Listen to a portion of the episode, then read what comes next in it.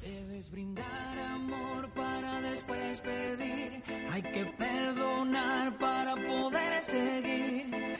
Recuerda que tenemos solo un viaje de ida. Buenas noches, colegas. Aquí estoy realizando otra de las propuestas para encaminarme en esta etapa final. Quedan muchas horas de trabajo por delante con mi compañera Beatriz. Es por eso debo hacer los ajustes necesarios y seguir explorando un poco más este programa. Hasta pronto.